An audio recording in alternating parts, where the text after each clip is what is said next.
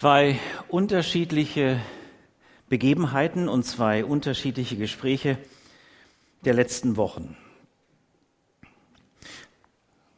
Die eine Person, wenn ich doch noch einmal von vorne anfangen könnte, das wäre so schön. Wie konnte das alles passieren? Warum habe ich mich darauf eingelassen? Welch kranken Weg, Weg bin ich gegangen? Warum betrüge ich Menschen und damit mich selbst? Ist das jetzt? Ist das jetzt und so bleibt es? Gibt es noch irgendetwas, irgendjemand, der an mich glaubt? So wie mein Innerstes verseucht ist? Es ist so alles krank bei mir.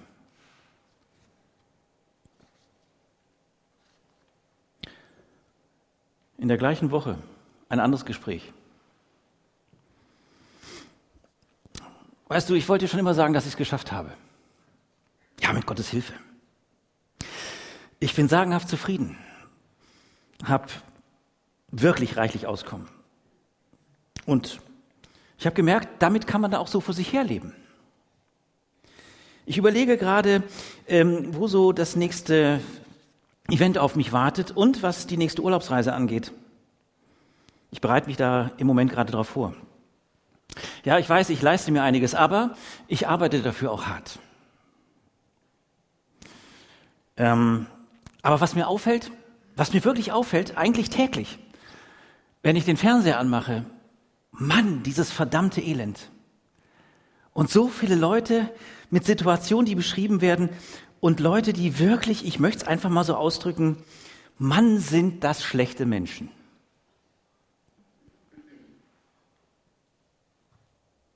Und Jesus? Der Predigtext kommt heute aus Markus 2, die Verse 13 bis 17. Ich lese sie. Es überschrieben mit Jesus beruft Levi. Danach kehrte Jesus zurück ans Ufer des Sees und lehrte die Menschen, die sich um ihn versammelten. Als er weiterging, sah er Levi, den Sohn des Alpheus, am Zollhaus sitzen. Komm, folge mir nach, sagte Jesus zu ihm. Da stand Levi auf und folgte ihm nach. Danach lud Levi Jesus und seine Jünger zum Essen ein. Er bat auch viele Steuereintreiber und andere Menschen, die als Sünder galten, dazu. Viele von ihnen gehörten zu der Menge, die Jesus folgte. Als nun aber einige der Schriftgelehrten, die zu den Pharisäern gehörten, sahen, dass Jesus mit diesen Leuten aß, sagten sie zu seinen Jüngern, warum ist er mit diesem Abschaum? Als Jesus das hörte, sagte er zu ihnen, die Gesunden brauchen keinen Arzt, wohl aber die Kranken. Ich bin gekommen, um Sünder zu rufen, nicht Menschen, die sich schon für gut genug halten. Es zeigt einmal wieder neu für mich in der Vorbereitung für diese Predigt, wie unsagbar realistisch und in die Zeit hinein Gottes Wort spricht. Und das nicht nur für gestern, sondern für heute und auch für morgen. Und das ist schon ein Knaller, was einem da entgegenkommt, nicht? Das ist schon ein Knaller und ich möchte euch mal einladen, das ein bisschen näher an euch herankommen zu lassen. Hier geht es um einen, den Jesus einlädt in seine Nachfolge, der tatsächlich mächtig was auf dem Kerbholz hat. Einer, der als Steuereintreiber in Kapernaum in einer nicht unwichtigen Stadt, wo Handel getrieben wurde, dafür stand, dass er nicht nur die Provision für sich in Anspruch nahm, sondern weit darüber hinaus sich einiges in die eigene Tasche steckte. Und wer meint, dass das nicht irgendwie bekannt wurde oder bekannt war, der irrt sich. Das war bekannt unter dem jüdischen Volk. Und er tat dieses Einnehmen für die, die die Besatzer waren in der damaligen Zeit in diesem Land, wo Jesus unterwegs war. Und in diesem Land erlebt tatsächlich die Gesellschaft eine Spaltung. So eine Spaltung, wie wir sie heute auch erleben. Da werden Reiche immer reicher und Arme immer ärmer. Und da ist es wohl irgendwie, zumindest für eine bestimmte Gruppe, es gehört fast zum guten Ruf, äh, dass man sagt, ja, wenn ich nicht selbst dafür sorge, dass in meinem Portemonnaie es mehr wird, äh, dann wird da keiner für sorgen. Und so sorgt Levi für sich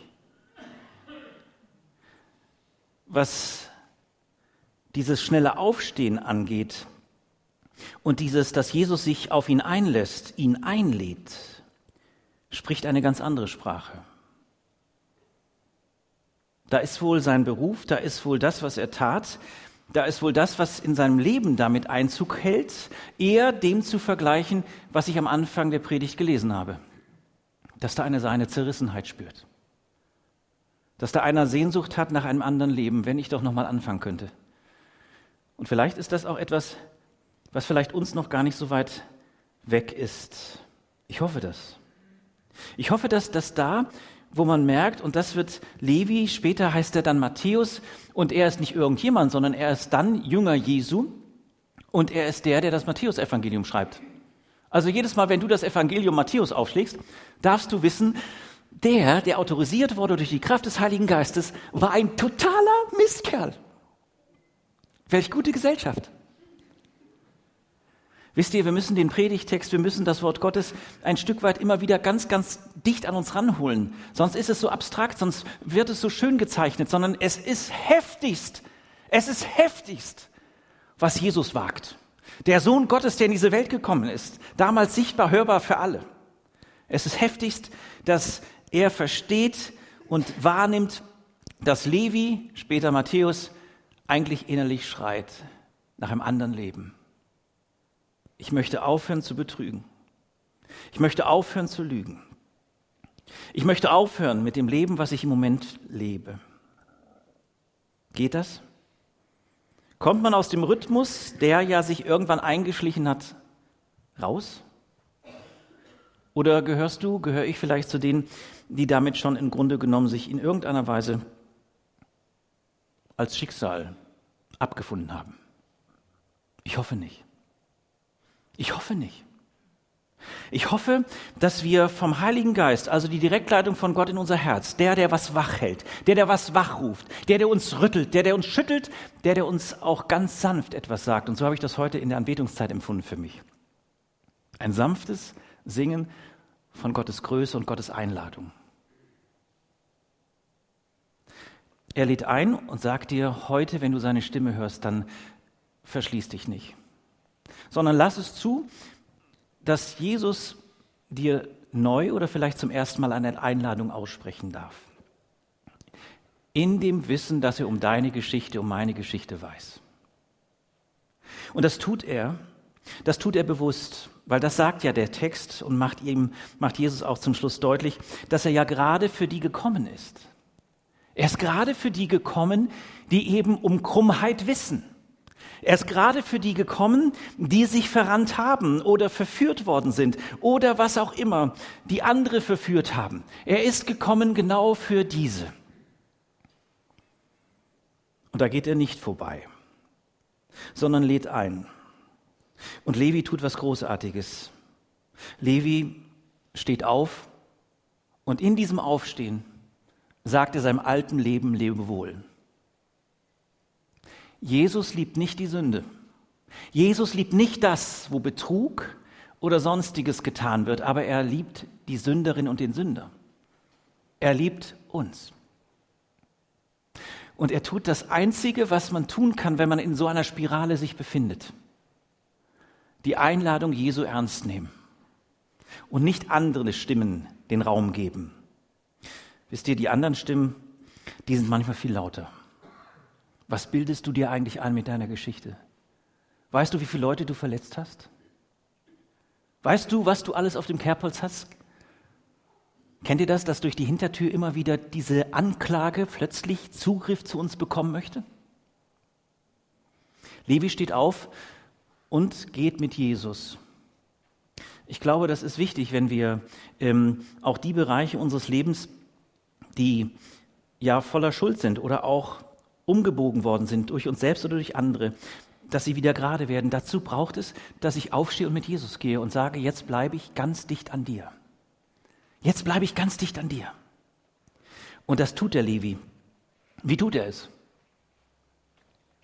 Er tut es, so haben wir es ja gelesen, dass er sofort einen Glaubenskurs einberuft. Er tut es, dass er Menschen um sich sammelt. Ähm, und da wird dann erst einmal sehr, sehr viel erklärt und gelehrt. Ist das so? Der Text gibt es nicht her, sondern er merkt, wenn ich diese Einladung annehme, wenn in meinem Leben so ein ganz neues Kapitel aufgeschlagen wird, dann müssen, müssen vor allen Dingen zuallererst die dabei sein, mit denen ich bis jetzt ein ganz anderes Leben gelebt habe.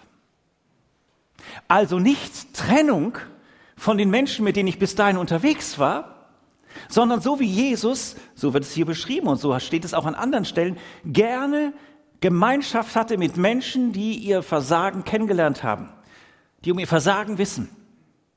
Er seine Freunde mit einlädt, dieser Levi, und sagt, ihr müsst, ich kann nicht anders, ihr müsst Jesus kennenlernen. Ihr müsst den kennenlernen, der mein Leben verändert hat, der mein Leben verändert. Ich habe überhaupt noch nicht viel verstanden, aber eins verstehe ich.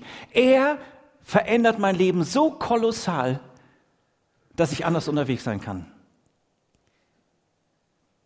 Also kein Glaubenskurs erst. Levi vergeudet keine Zeit.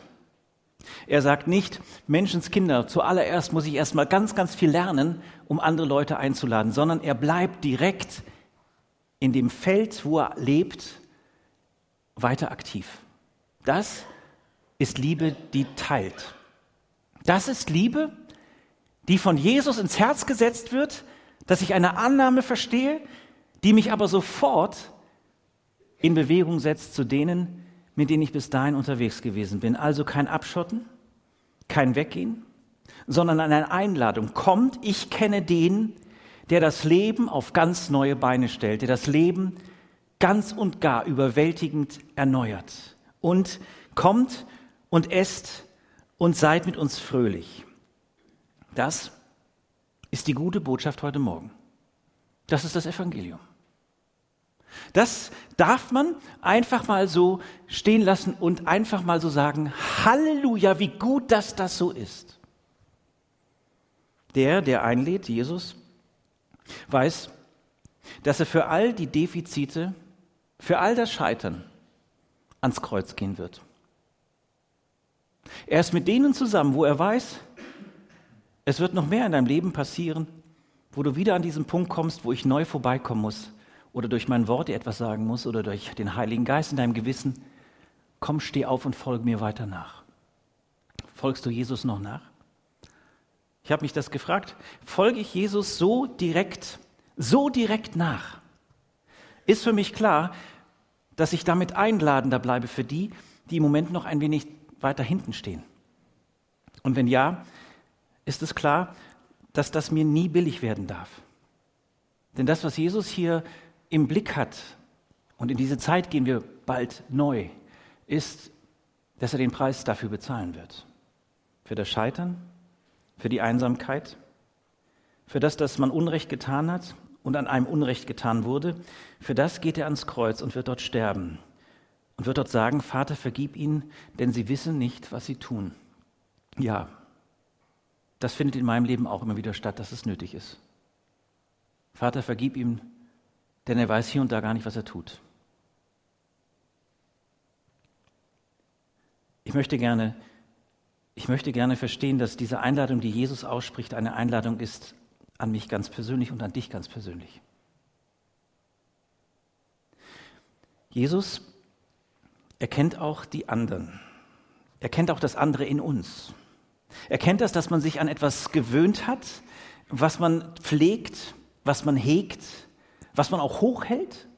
Aber wenn man nicht aufpasst, was uns einen Abstand eröffnet zu denen, zu denen wir eigentlich gesandt sind, nämlich die Verlorenen, die Kranken, die Ausgeschlossenen, die Vergessenen, die, die keinen Arzt nicht mehr erlauben können oder wollen. Diese Gruppe wird hier auch in den Fokus genommen und es ist für mich aber auch, so wie ich das von Jesus grundsätzlich verstehe, dass es immer wieder eine Einladung ist. Ich verstehe auch für diese Gruppe Schriftgelehrte und Pharisäer, die sagen, wie kann er mit diesem Abschaum unterwegs sein? Wie kann er Gemeinschaft haben? Wie können wir wahrnehmen, dass sie viele ihm so folgen? Sie sind eingeladen, Folgendes zu erleben.